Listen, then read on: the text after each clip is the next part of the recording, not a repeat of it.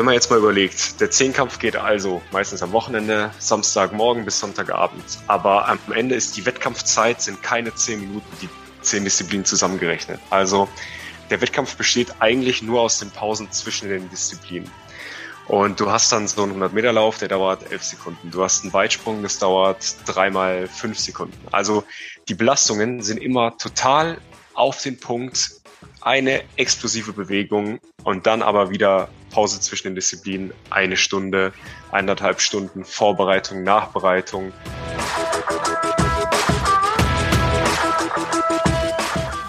Herzlich willkommen zum Mental Performance Podcast, deinem Podcast für Mindset und Mentaltraining. Mein Name ist Patrick Thiele und als Mentaltrainer helfe ich Profisportlern dabei, die bestmöglichen Ergebnisse zu erzielen, ohne dabei an ihren mentalen Blockaden zu scheitern. Getreu dem Motto Making the Best Even Better bekommst du hier im Podcast jede Woche mentale Erfolgsstrategien für deine Top-Performance. Let's go!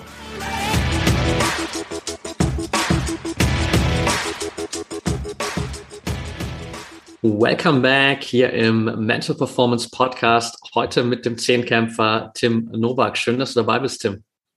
Ja, vielen Dank für die Einladung. Schön, dass ich hier sein darf. Sehr, sehr gerne. Ich freue mich auf den Austausch. Und äh, bevor wir da uns so ein bisschen mehr Raum geben, würde ich direkt mit einem ja, kleinen Intro-Part anfangen, der recht kurz und knackig ist. Das heißt, ich habe für dich sieben Fragen vorbereitet, die du im Optimalfall jeweils nur mit einem Wort oder vielleicht einem Satz beantworten darfst oder brauchst, wie auch immer. Und ja, dementsprechend starten wir direkt damit rein. Bist du ready? Ja, bin ready. Okay, dann let's go. Deine Sportart. Zehnkampf. Dein bisher größter Erfolg? Ähm, der dritte Platz bei Junioren-Weltmeisterschaften. Dein größtes Ziel als Athlet? Ja, eine Olympiamedaille. Dein sportliches Vorbild? Ich ehrlich gesagt nicht so richtig. Aber wenn es eins gibt, dann war es immer Trey Hardy, ein US-amerikanischer Zehnkämpfer. Okay. Welche Sportart hättest du gemacht, wenn du nicht Zehnkämpfer geworden wärst? Boah, gute Frage. Ich habe sehr viel ausprobiert. Hm, vielleicht sogar Richtung Wintersport, Snowboard fahren. Okay, spannend, ja. Vorletzte Frage. Eine Sache, für die du gerade besonders dankbar bist. Hm, meine Familie. Okay. Und last but not least, auf einer Skala von eins bis zehn, wie wichtig ist der Kopf für deinen Erfolg? Neun. Alright, danke dir für das Intro schon mal und dann lass uns direkt reingehen in so ein äh, paar Fragen beziehungsweise auch so ein bisschen in deinen Standpunkt zu diesem Thema mentale Stärke, Mentaltraining und die erste Frage, die mich auf jeden Fall interessieren würde, wäre generell erstmal, welche Rolle spielt Mentaltraining in deinem Gesamttrainingskonzept?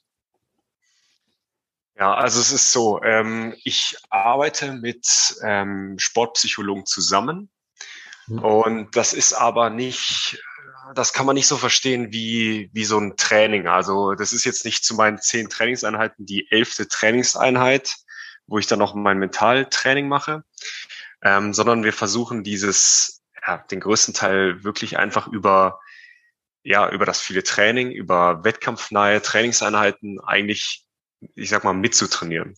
Und die Sachen, die ich dann mit den Sportpsychologen mache, das ist eigentlich eher so, dass wir über ja, einzelne Drucksituationen reden, dass wir quasi Wettkämpfe so ein bisschen vorbereiten und nachbereiten. Und es ist jetzt nicht so, ja, wie man sich es vorstellt, so, so ein wöchentliches Mentaltraining bei mir.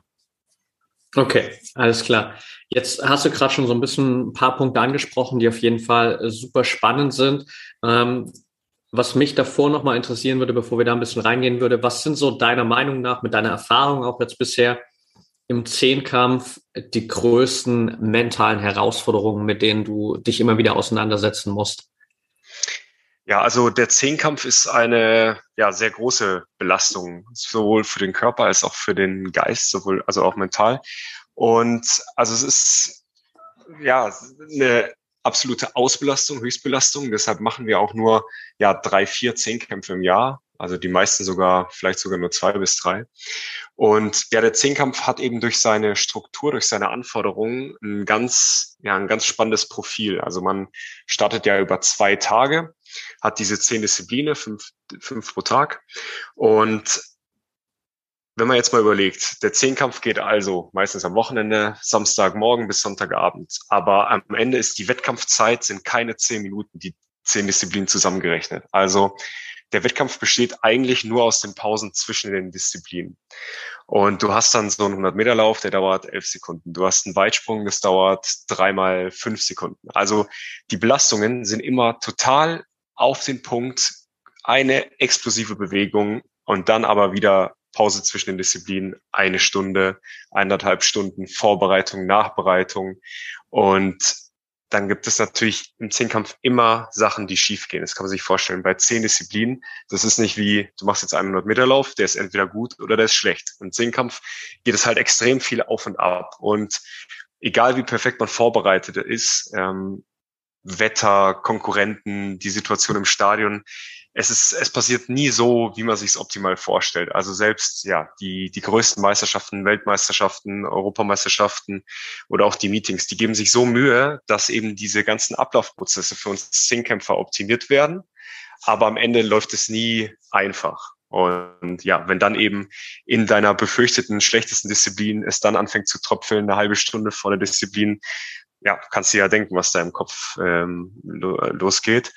Und der Zehnkampf ist auch in der Leichtathletik, jetzt ausgenommen von den Ausdauersportarten, eine Sportart, wo man ein bisschen später piekt. Also mhm. der, der körperliche Zenit oder ja das beste Alter liegt eher so bei 27, 28. Und das ist eben eigentlich nur so, weil eigentlich ist der Zehnkampf ja sehr viele explosivkräftige, sehr viele schnellkräftige Disziplinen wo man eher sagt, naja, so 23, 24, 25 ist da das Optimum.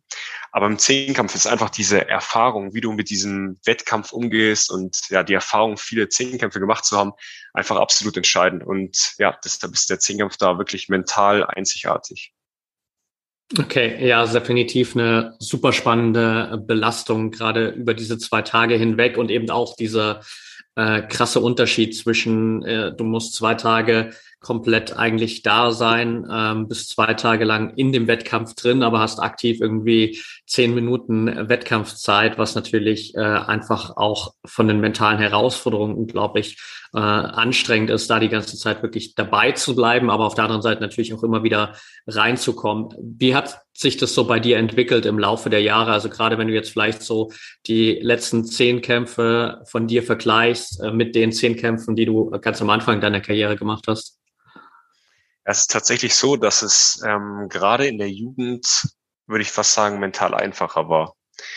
Weil, also gerade, oder vielleicht war es auch einfach nur bei, bei mir so, weil ich war gerade, also ich habe mit zwölf Jahren Leichtathletik angefangen und es ging direkt immer steil nach oben. Also ich war direkt mit 14 schon deutscher Meister, ich war mit 17 bei meiner ersten U18-Weltmeisterschaft und also die ganze Jugendphase, also bis 1920, ging es immer steil bergauf und jeden Wettkampf Bestleistungen und eigentlich jeder Zehnkampf war ein Bestleistungszehnkampf.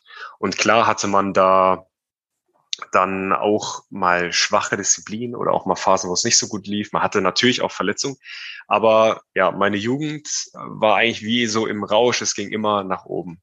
Und ja, gerade als ich dann ins ja ins aktiven Alter kam, dann gibt es nochmal einmal die, äh, die U23-Altersklasse. Die ist allerdings quasi in der aktiven Klasse eingegliedert. Also ab 20 ist man bei den Erwachsenen in der Leichtathletik.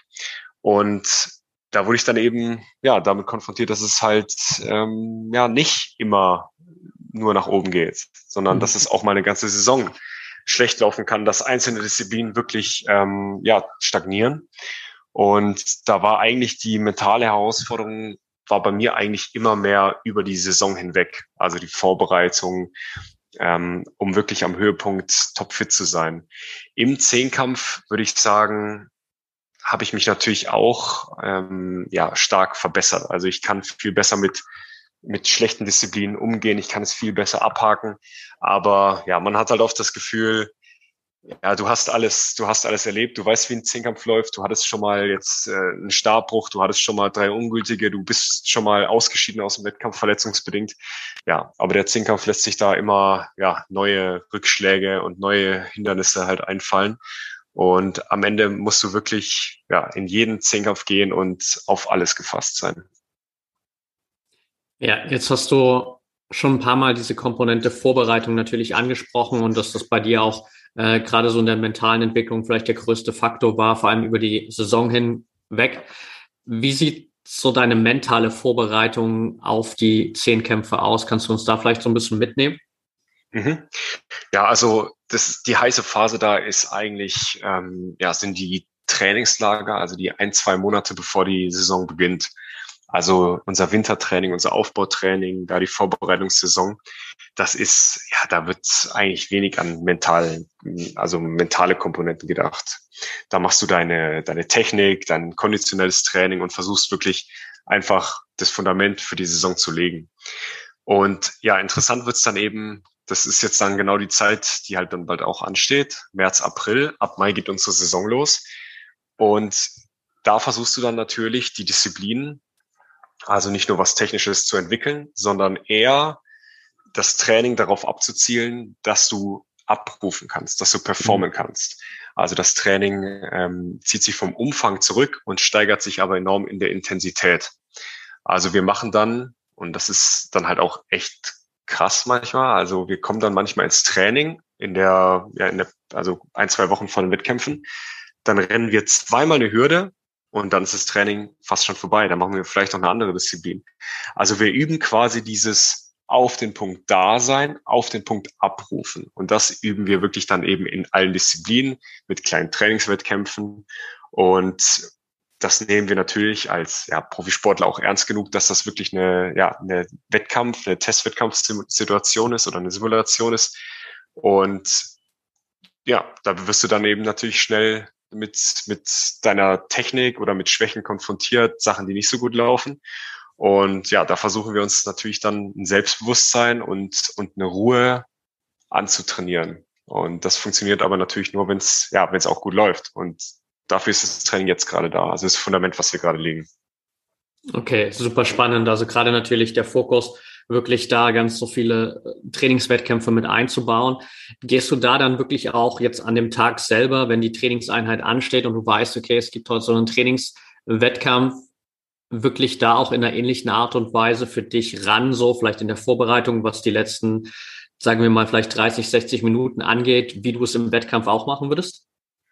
Ja, also natürlich ein Wettkampf mit diesem ganzen Drumherum, mit Anreise, Hotel, Callroom, das äh, simulieren wir natürlich nicht.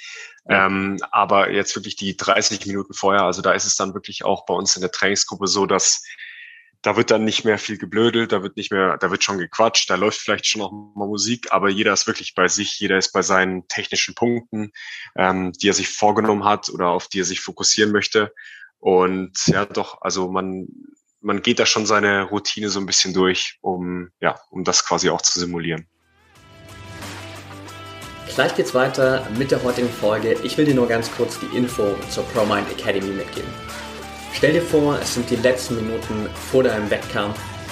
Du gehst in dich, du spürst, dass du ready bist für deinen Wettkampf. Du bist fokussiert, du bist klar im Kopf und du weißt, Du kannst darauf vertrauen, dass du jetzt bereit bist, um alles zu geben und deine Ziele zu erreichen. In der ProMind Academy helfen wir dir dabei, diesen Zustand immer wieder zu erreichen und dich mental bestmöglich auf deine Wettkämpfe vorzubereiten, sodass du jedes Mal rausgehen kannst mit der Sicherheit, dass du auf alles vorbereitet bist, was auf dich wartet, dass du immer wieder über dich hinauswachsen kannst und deine eigenen Grenzen sprengen kannst. Check also jetzt einfach den Link in den Shownotes aus oder geh auf promind.academy slash Training und sichere dir dein 14-tägiges kostenfreies Probetraining innerhalb der ProMind Academy. Da hast du dann die Möglichkeit, dich über neue Trainingsimpulse, ein regelmäßiges wöchentliches Live-Training und ein komplettes mentales Fitnessstudio immer wieder weiterzuentwickeln und mental zu trainieren wie die besten Athleten der Welt. Egal ob Hobbysportler, Leistungssportler oder Profisportler, innerhalb der ProMind Academy findest du für dich die besten Ressourcen, um ein echtes Mentalitätsmonster zu werden. Also check jetzt einfach den Link in den Show Notes aus oder geh auf promind.academy slash Training und dann sehen wir uns im nächsten Live-Training. Okay, jetzt vielleicht noch eine letzte Frage zur Vorbereitung, die glaube ich auch für viele immer noch mal ganz spannend ist. Gibt es für dich Unterschiede in der Vorbereitung, je nachdem, was es für ein Wettkampf ist, der ansteht. Also sprich, sei es jetzt eine Europameisterschaft, eine deutsche Meisterschaft, sei es eine Olympia-Quali oder ist es generell für dich eigentlich mehr oder weniger immer der gleiche Ablauf, weil im Grunde genommen geht es ja nur darum, dass du performen musst, sage ich mal, ganz platt gesagt und äh, eigentlich ist es relativ egal, was es für ein Wettkampf ist. Ja, also grundsätzlich ist der Aufbau da immer gleich, gerade auch, was ich ja eben schon erwähnt habe. Also wir haben dann im Zweifel nur drei Wettkämpfe, also zwei mhm. Qualifikationswettkämpfe und den internationalen Höhepunkt, also WM, EM. Und dann geht's natürlich ab dem ersten Zehnkampf um alles. Also du versuchst natürlich so früh wie möglich, dich zu qualifizieren, deine Normen abzuhaken. Und deshalb sowas wie, ein, wie einen lockeren Einstiegszehnkampf so zum Saisonstart, sowas gibt's bei uns nicht. Also es geht rein und es ist direkt all in. Und dementsprechend ähm, ja, ist, ist natürlich dieser, dieser Fokus immer gleich oder man versucht natürlich, es immer gleich zu optimieren, seine Routinen durchzukriegen. Aber auch da ist es natürlich ja, schwer vergleichbar, wenn du jetzt ein deutsches Meeting hast, ähm, wo alles, ich sag mal, ein bisschen, ja, äh, noch ein bisschen Sportverein-mäßig, sage ich mal, ist. Klar ja. haben wir da auch unseren Callroom und unser Catering und alles, aber du weißt halt jetzt da 50 Meter nebenan, ja, da ist halt so ein bisschen Einlass und da sind auch die Zuschauer und alles. Kann man natürlich nicht vergleichen, wenn du bei einer Weltmeisterschaft bist und du hast, ähm, keine Ahnung, mehrere Riegenbetreuer, die dich da durch das ganze System führen an Katakomben, Callroom und Catering Restrooms. Ähm, ja, das ist, äh, man kann den Ablauf halt nur so nehmen, wie er, wie er ist und das Beste daraus machen. Ja, absolut klar. Die, die internationalen Vergleiche sind natürlich dann nochmal einfach von den Voraussetzungen was anders. Und jetzt ist es ja wahrscheinlich auch durchaus immer so, dass die Vorbereitung nicht immer äh, zu 100 Prozent so läuft, wie du dir das vorstellst. Und du dennoch natürlich dann am Ende auch bei dem Wettkampf performen musst. Wie schaffst du es da für dich vielleicht auch ein Stück weit so diesen Schalter dann umzulegen, wenn du vielleicht im Hinterkopf weißt, okay, die Vorbereitung war nicht zu 100 Prozent optimal? Mhm. Ja, das äh, passiert natürlich schon sehr oft durch kleine Verletzungen. Also wenn man jetzt dann sagt, wow, die letzten vier Wochen konnte ich jetzt nicht so gut werfen, weil ich jetzt irgendwie mit der Schulter ein bisschen was hatte oder gab eine kleine Zerrung. Dadurch sind mir drei, vier Tempolaufeinheiten ausgefallen. Was mir da immer sehr hilft, ist, dass ich mich quasi auf meine ja inzwischen doch schon lange Sportkarriere ähm, ja einfach äh, zu berufen, dass ich äh, einfach weiß, hey, komm, du, das ist jetzt, das ist jetzt nicht dein zehnter Wurf und es ist auch nicht dein hundertster Wurf, sondern du hast schon 20.000 Würfe in deinem Leben gemacht. Ähm, ja, also man muss da quasi immer das Selbstvertrauen und die Sicherheit sich einfach hervorrufen, dass, ähm, dass man es auch einfach, obwohl man jetzt nicht äh, ja, diese optimale Vorbereitung vielleicht hatte oder nicht alles genau nach Plan lief, ähm, dass man es jetzt doch schafft und dass man jetzt doch die nächste Höhe trotzdem springt und da eben alles in einen, ja, in einen Versuch legt. Okay. Lass uns mal noch so ein, so ein kleines bisschen in den Wettkampf selbst quasi reingehen, weil du hast es ja schon angesprochen, dass eben so diese große Differenz da ist zwischen der Zeit, die du vor Ort bist und der Zeit, die du wirklich dann am Ende performen musst. Wie schaffst du es da dann einerseits so in dieser Pause natürlich so zwischen den einzelnen Disziplinen wirklich abzuschalten, gerade auch wenn vielleicht die, diese dort, äh, die Disziplin davor nicht so optimal lief. Und auf der anderen Seite, wie schaffst du es natürlich dann auch vielleicht nach einer längeren Pause den Schalter wieder wirklich da on point umzulegen und dann auch eben genau in diesen paar Sekunden, auf die es ankommt, dazu performen? Ja, also das ist tatsächlich auch ähm, eigentlich die entscheidende Frage oder die entscheidende Challenge im Zehnkampf. Schlechte Disziplin abhaken können. Und das ist halt wie so viele Sachen in diesem Bereich. Es ist so leicht gesagt, aber es ist einfach wirklich, also aus eigener Erfahrung und mit vielen anderen Athleten und in vielen Gesprächen, wenn du eine schlechte Disziplin hast und du siehst diesen Score auf dem Papier, auf dem Tablet, in der Ergebnisliste und du weißt, du kannst einfach nicht, nicht rechnen. Also du kannst, du weißt genau, diese Höhe war jetzt drei, hat mir jetzt 30 Punkte weggenommen. Und ich bin jetzt 60 Punkte schlechter als beim letzten Wettkampf. Ich muss aber am Ende 50 Punkte besser sein. Das ist ähm, natürlich das, wo sich dann eben die, ja, die Athleten unterscheiden in gute und sehr gute Athleten, dass man da dann eben, ja, also wirklich abschalten kann. Nicht nur, äh, ich, ja, okay, ja, ist jetzt vorbei, weiter geht's und nicht mehr mit jemandem drüber reden oder mit dem Coach oder mit dem Betreuer, sondern dass man es wirklich schafft, da seine Gedanken zu sortieren und zu ordnen.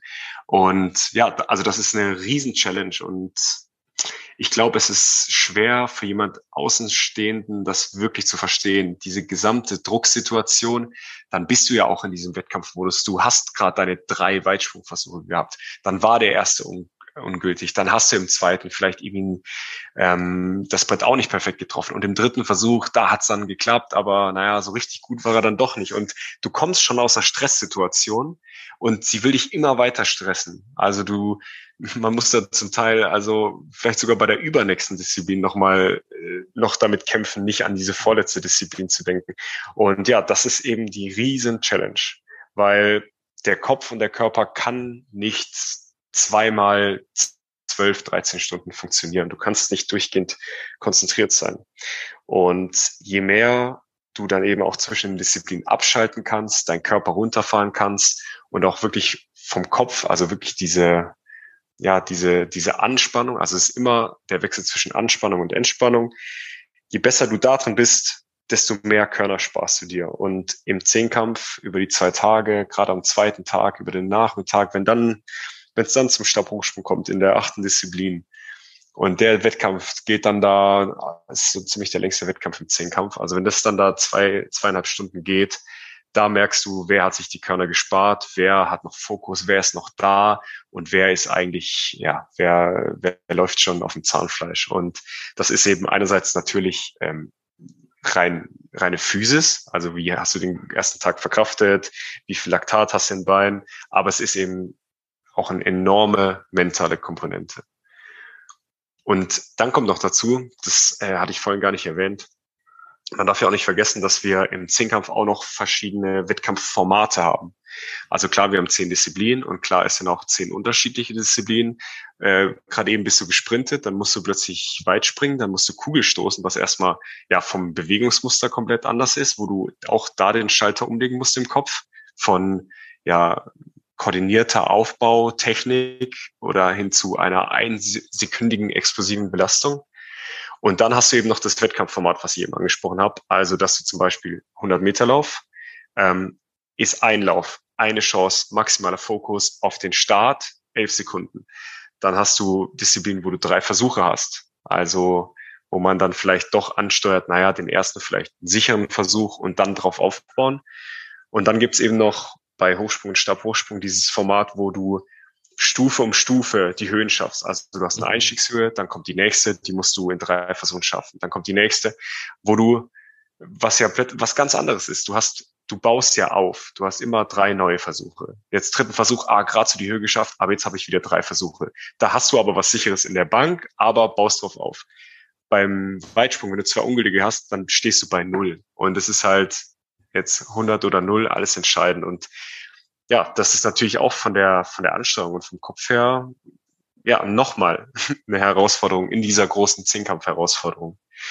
Aber ja, wenn man jetzt eben seit zehn Jahren Zehnkampf macht, dann, dann ist es halt was, man kennt es halt nicht anders. Das ist halt genau die Challenge und das liebt man ja auch daran. Ja, wollte ich auch gerade sagen, wahrscheinlich natürlich genau auch irgendwie ein Stück weit das, äh, was dann am Ende einen begeistert, wenn man da eben drin ist auch. Und was würdest du sagen, inwiefern dir da gerade auch für diese ganzen Challenges, die du jetzt genannt hast, die Arbeit dann auch mit den Sportpsychologen hilft?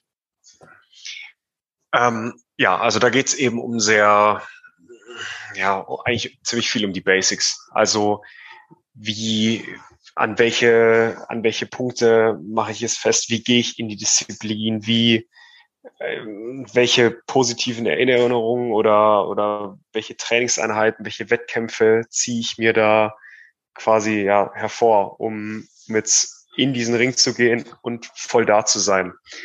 Und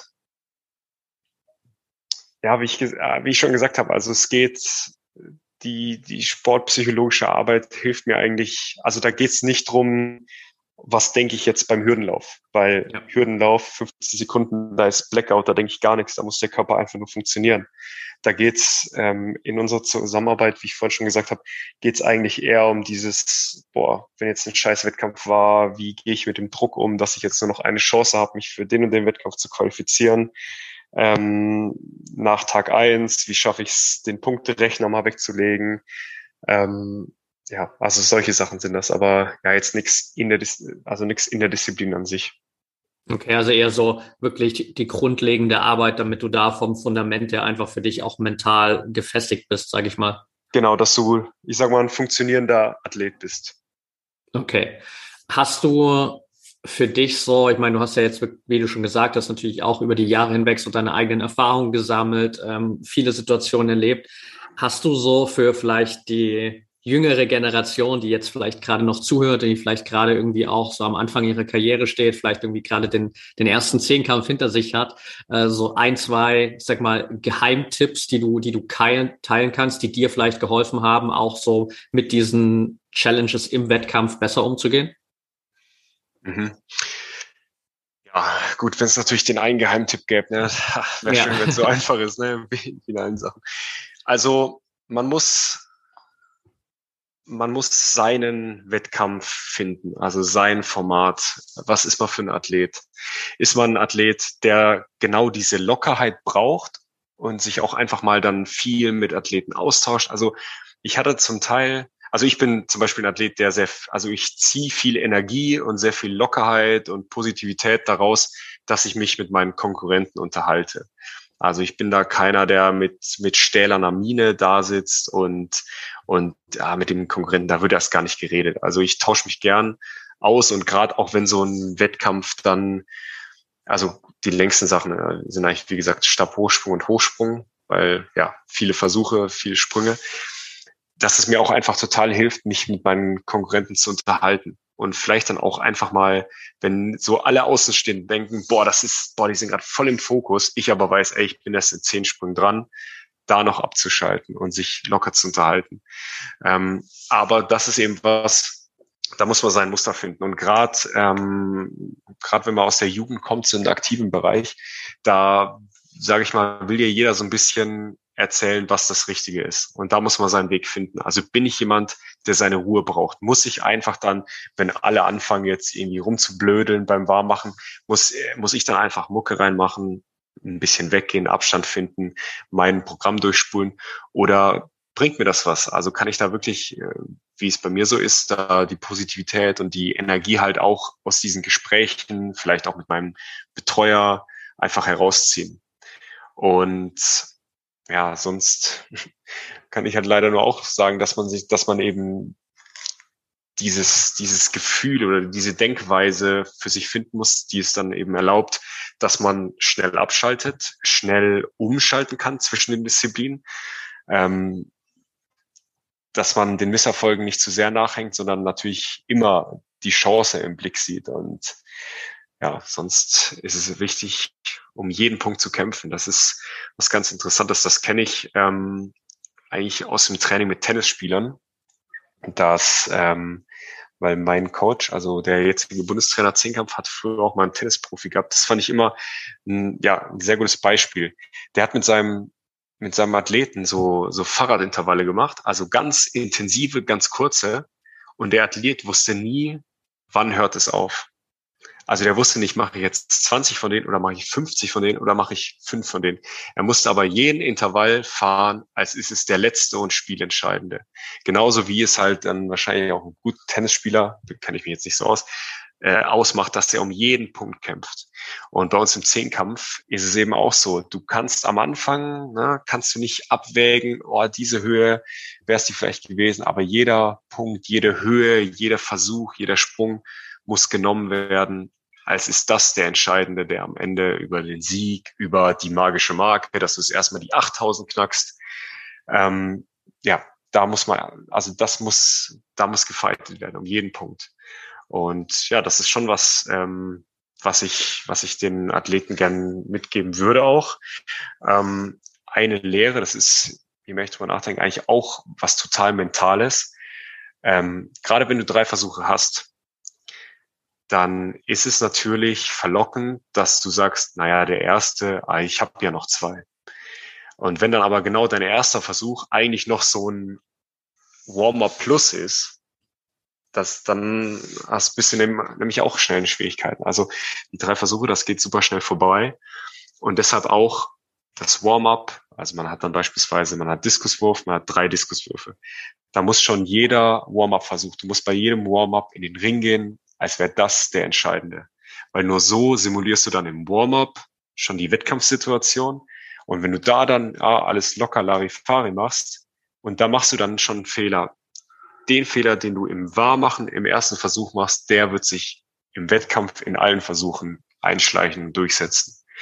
Also, ja, das ist jetzt wieder ein Beispiel, wie, wie, wie anspruchsvoll und herausfordernd es ist. Aber da eben aufmerksam sein, Fokus sofort da haben, zu wissen, hey, wo, wo verleitet es mich jetzt äh, nachzulassen und dann voll da zu sein im Kopf. Ähm, ist jetzt, ja, ist jetzt ein bisschen abgedriftet vom, vom Tipp für junge Zehnkämpfer, aber das ist vielleicht auch was, was die anderen Zuschauer für sich, für sich mitnehmen können, dass sie einfach hören, wie, wie entscheidend, ähm, ja, meistens oder manchmal eben auch schon der Weg zu seinem, zu seinem Ziel oder, ja, zu seinem Ziel ist oder zur Erfüllung, zur Herausforderung ist.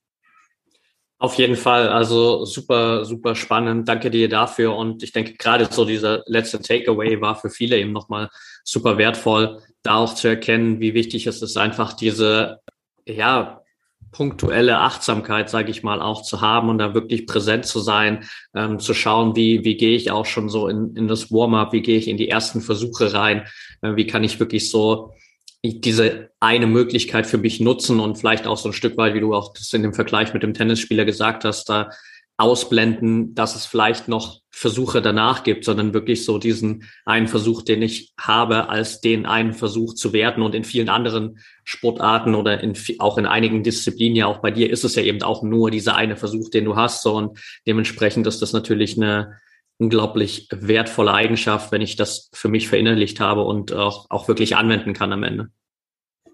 Ja.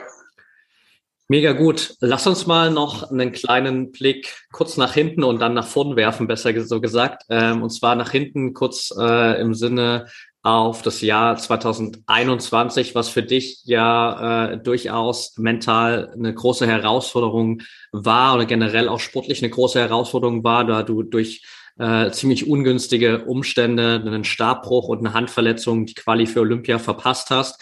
Wie hart war das für dich und wie bist du damit umgegangen? Genau, also das vergangene Jahr und eben auch insbesondere jetzt die Wettkampfsaison ähm, war ja wahrscheinlich die traurigste meiner Karriere bisher und entsprechend dann eben auch ähm, mental an sehr, sehr vielen Stellen die herausforderndste.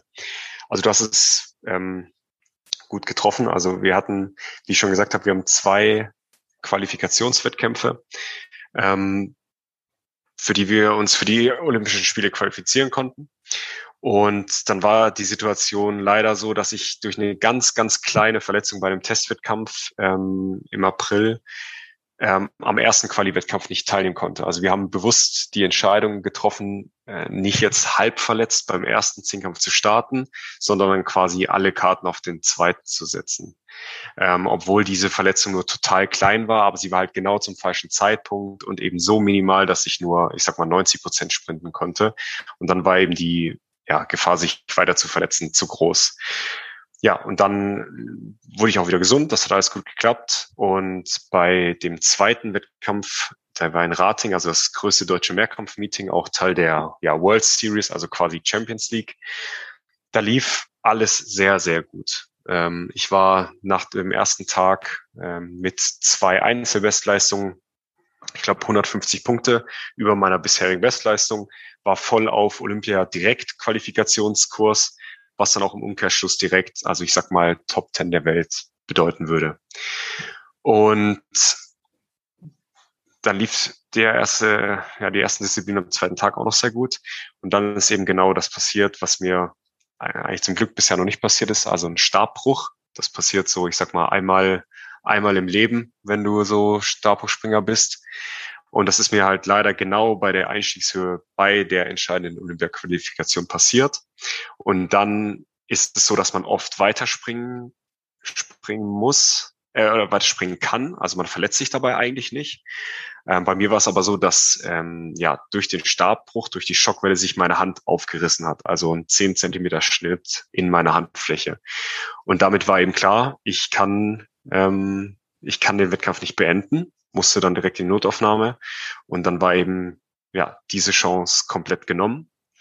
Eigentlich auch eine total ähm, total spannende Situation. Also mir ist der mir ist der Stab gebrochen. Also das tut natürlich also in der maximalen Anspannungssituation Anlauf, Absprung und dann willst du gerade aufrollen, dann ja, knallt es einfach nur, du machst so einen Rückwärtshalt und dann ist auf der Matte. Es geht, also es, ja, ist eine halbe Sekunde. Und die Gedanken, die ich da auf der Matte hatte, das ist, ähm, ja, also das habe ich bis heute noch ganz klar im Kopf, was ich mir da gedacht habe. Und zwar, und daran sehe ich auch, wie gut ich in der Zeit eigentlich drauf war und dass ich es dann eben auch ja, entsprechend verdient hätte, zu Olympia zu kommen. Mein gesamter Gedanke war, okay, das ist jetzt passiert, aber du schaffst es gleich abzuspringen du nimmst jetzt den nächsten Stab und schaffst es weiterzuspringen. Weil was natürlich passiert, dir bricht der Stab, du verlierst das Vertrauen, du hast Angst, dass es wieder passiert und du musst dich da eigentlich erst wieder so ein bisschen das Vertrauen erkämpfen in ein paar Trainingseinheiten. Und die meisten, also man hat, es ist ein technischer Fehler, also du hast danach noch einen Versuch, aber die meisten nehmen dann Stab in die Hand, äh, versuchen anzulaufen, brechen dann aber im Ablauf, im Anlauf ab oder springen dann gar nicht ab, weil sie eben so Schiss haben oder weil, ja, das ist einfach ja eine maximal, ein maximaler Vertrauensbruch, ja. da mit, mit Vollsprint in diesen Staub reinzugehen. Und ich lag auf der Matte, habe mir, hab mir die Hand gehalten, die hat so gepocht und habe mir gedacht, okay, Tim, du schaffst das. Das ist jetzt passiert. So, das ist jetzt deine Herausforderung, zu Olympia zu kommen, den nächsten Sprung abzuspringen und durchzuziehen. Und das war eben was, wo ich mir gesagt habe, boah, ich war so mental stark in dem Moment, weil ich mir sicher war, ich kann gleich wieder abspringen. Und dann war es aber leider so, dass ich plötzlich, plötzlich kam dann so die Welt, so, so die Realität kam wieder zurück und dann, dann kam Arzt, Ärzte, Physios angerannt, dann hieß es, ah, Tim, geh von der Matte runter, du blutest alles voll und so. Und dann habe ich erst realisiert, dass ich im Blute und dann erst, als der Arzt quasi genau hingeschaut hat und das ein bisschen Blut weggewischt hat, habe ich dann eben gemerkt, dass dazwischen meinem Daumen und Zeigefinger quasi ja ein Spalt klafft. Genau. Ähm, dann, ja, ganz kurz gesagt, ist natürlich also alles über mir hereingebrochen. Mir war von einer auf die andere Sekunde klar, ich kann diesen Wettkampf nicht beenden. Ich komme nicht zu Olympia. Der Schmerz, der war mir natürlich alles egal in dem Moment. Es ging nur um den verlorenen Traum dann ging es auch alles super schnell. Klar, Corona ganz allein, dann erstmal zwei Stunden Notaufnahme, war dann aber für den Wettkampf wieder da, bevor er zu Ende war. Dann natürlich super viel Zuspruch bekommen und alles, aber ja, der, der Schaden war angerichtet. Und die Zeit danach war in der Sicht spannend, dass es dann doch noch eine kleine Chance gab, dass ich mich über die Weltrangliste nur über Wettkämpfe von 2000, also vom Vorjahr qualifizieren konnte. Und dann waren die nächsten Wochen so in, einem, in einer ganz komischen Schwebephase, weil ich habe so schnell, also ich habe versucht, dass die Hand so schnell es geht wieder fit wird, dass ich so viel es geht weiter trainieren kann für diese Mini-Shows, dass ich übers World Ranking, also nicht über den Direktnorm, sondern übers World Ranking werden die Plätze aufgefüllt, dass ich da reinkomme.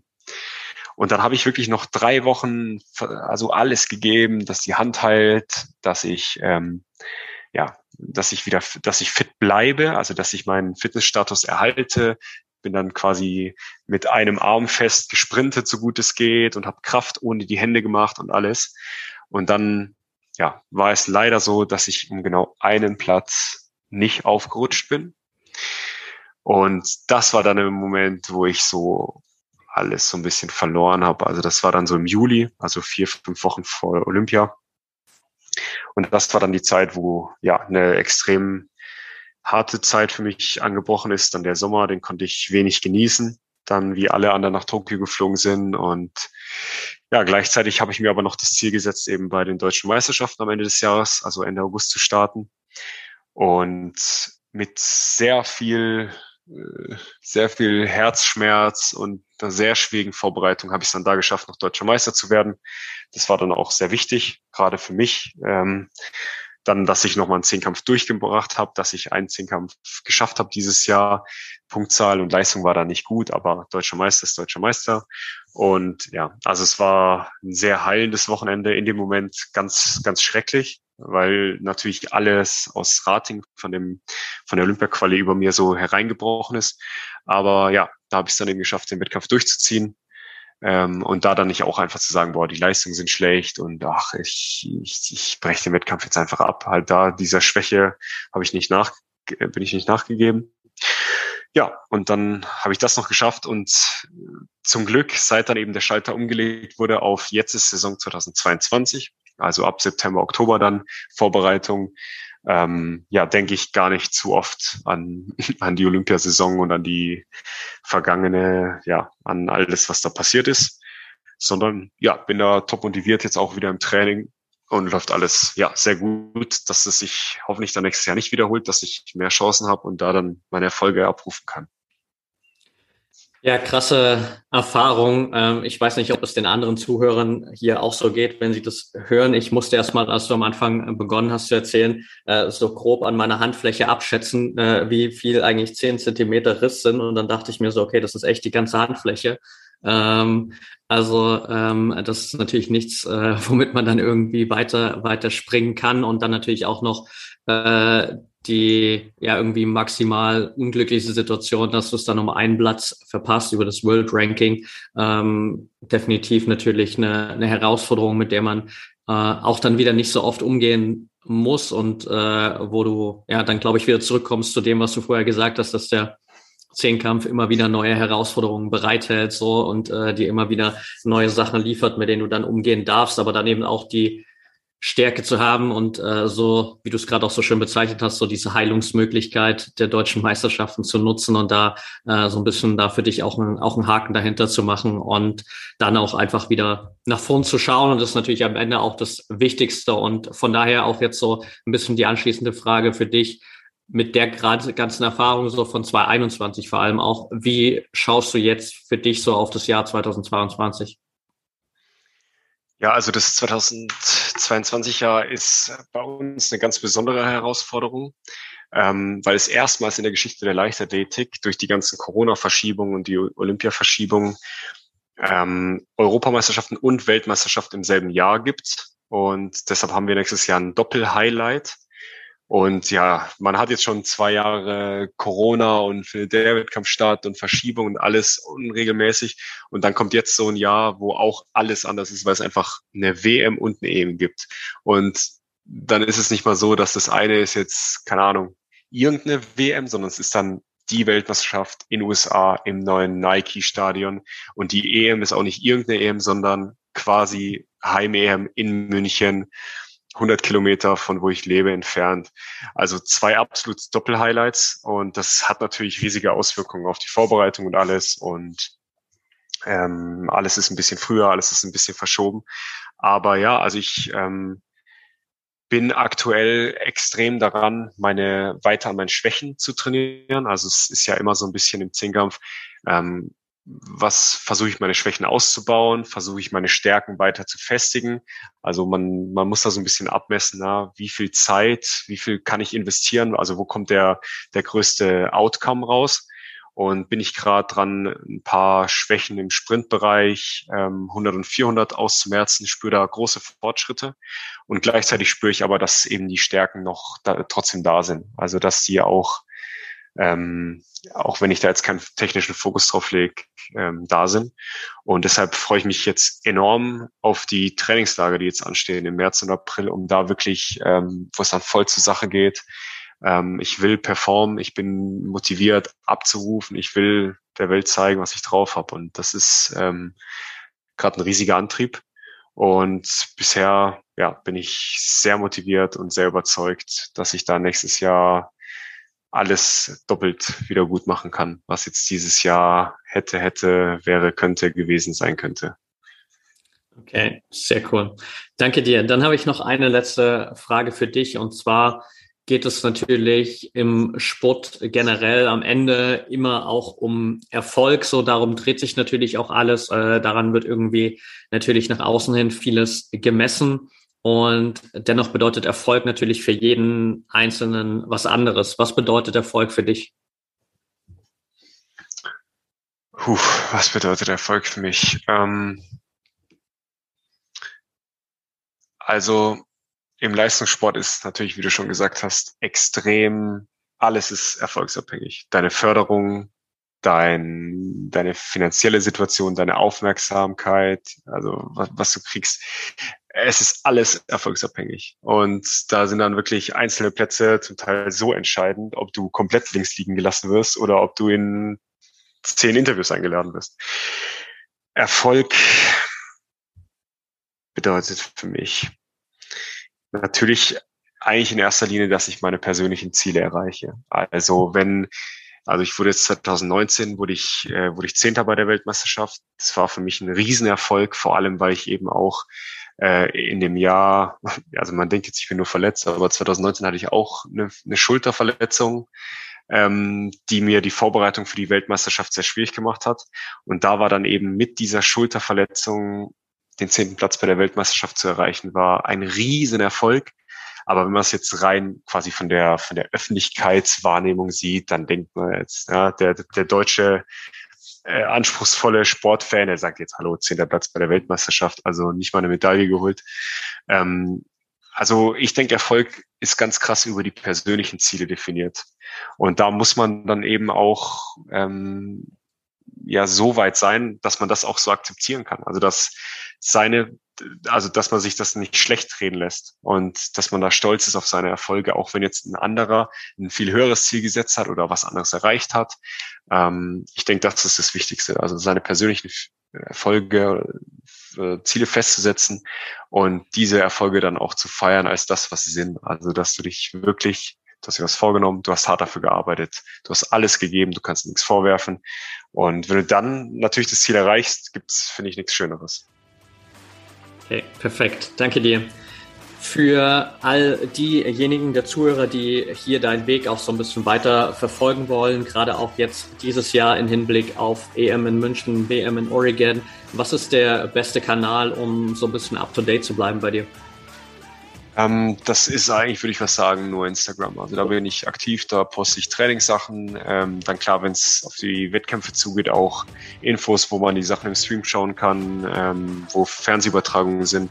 Und da kann man meinen Weg eigentlich am besten begleiten auf Instagram. Tim Nowak.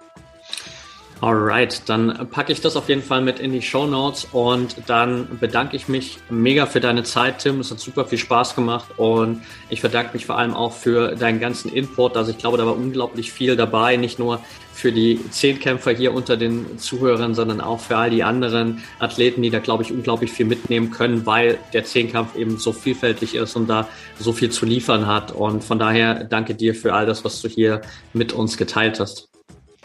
Ja, vielen Dank äh, nochmal, dass ich hier sein durfte. Fragen waren sehr interessant und ja, sehr gern. Also der Zehnkampf ist da wirklich, ähm, ja, in Hülle und Fülle haben wir da, haben wir da mentale Herausforderungen und da können, glaube ich, viele von lernen und hat mich sehr gefreut, da auch einfach, ja, alle ein bisschen teilhaben zu lassen.